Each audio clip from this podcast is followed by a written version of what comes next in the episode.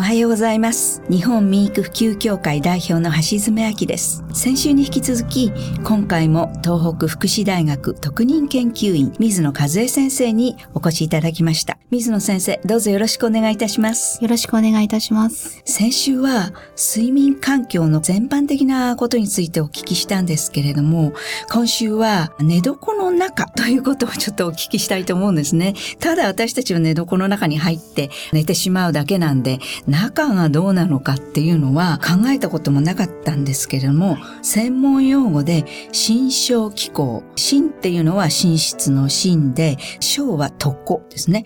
これで心象気候という専門用語があるそうですね。はい、ちょっと具体的に教えてください。はい。えっ、ー、と、皆さんがこう布団に入った時に、皆さんの体と布団の間にできる空間があるんですね。小さい空間なんですけれども。ありますね、はい。はい。そこの温度と湿度のことを心象気候と言います。ね、一番眠るときに身近な環境って考えていただくといいんですけれども。そうですね、はい、そう言われれば本当にそうですね。はい。はい、で大体快適な範囲がですね、はい、温度が32度から34度ぐらい、湿度が大体50%のプラスマイナス10%ぐらいですね。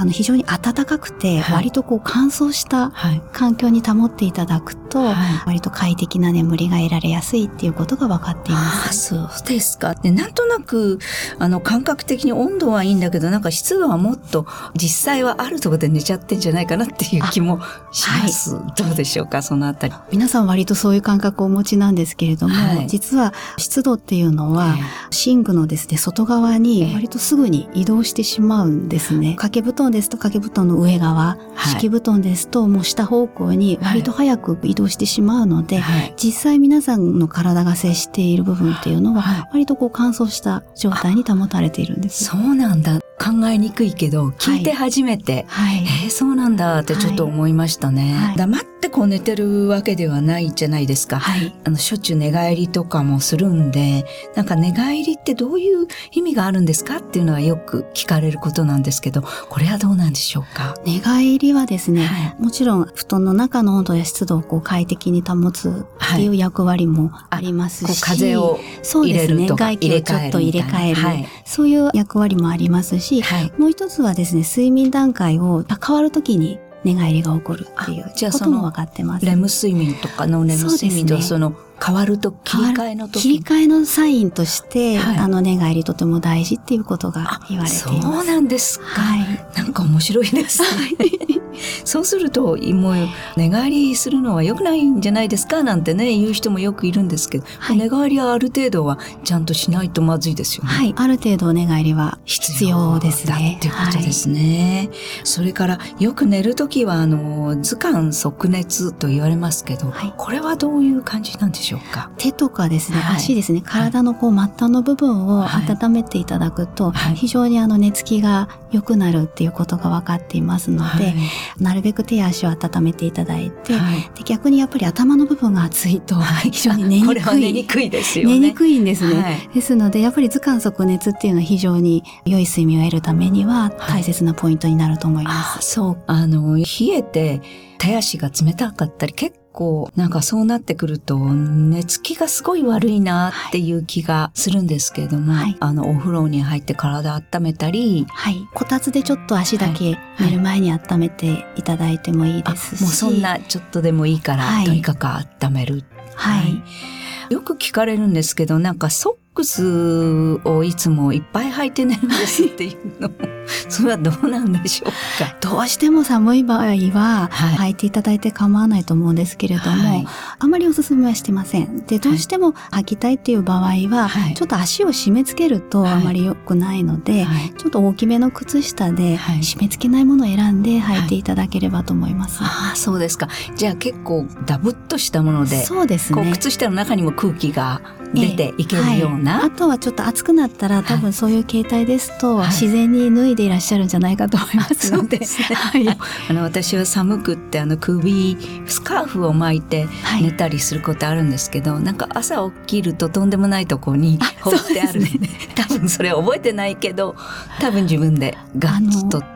寝てる時もそういう行動で、はい、あの私たちはうまくこう体温を調節してるんですね。あそうですね。あの無意識なんですけど、はい、そういう行動で調節もしていますので。なんか全然覚えてないですよね。あ、そうですね。多分覚えてらっしゃらないと思いますけど、はい、自然にされてると思います。なるほど。はい、私たち自然にこうところの中を整えるように、そうですね。やっているということですね。はい、そうですね。はあ、なんか安心してください皆さん。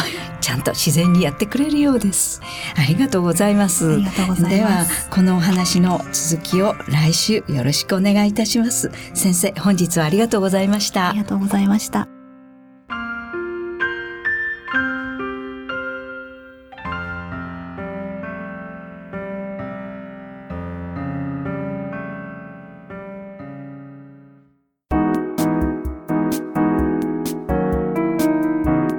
ここでパシーマファンクラブのコーナーです。このコーナーではキルトケットのパシーマをご愛用の方からのお便りをご紹介します。夏の暑さで汗だらだら。でもパシーマは洗浄してすぐ乾くのですっきりする。冬はふわっとした暖かさを実感。一年中使用できるので嬉しい。ちょっと高めなので一休みしているうちに品物が豊富になっていてびっくりした。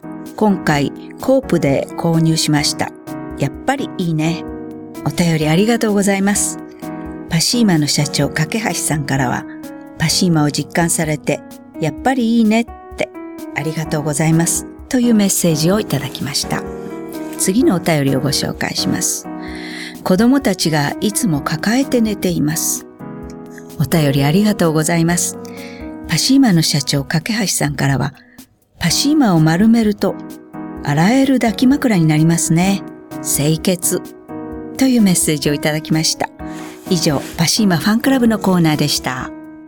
パシーマ。免疫力は深い眠りから。くるまれて眠るとすっごく優しい肌触りで気軽に洗えて清潔だし使ってみたらわかるから。抜群の吸水性と肌触りガーゼと脱脂綿のキルトケットパシーマ。詳しくはフリーダイヤル0120-28-8410 0120-28-8410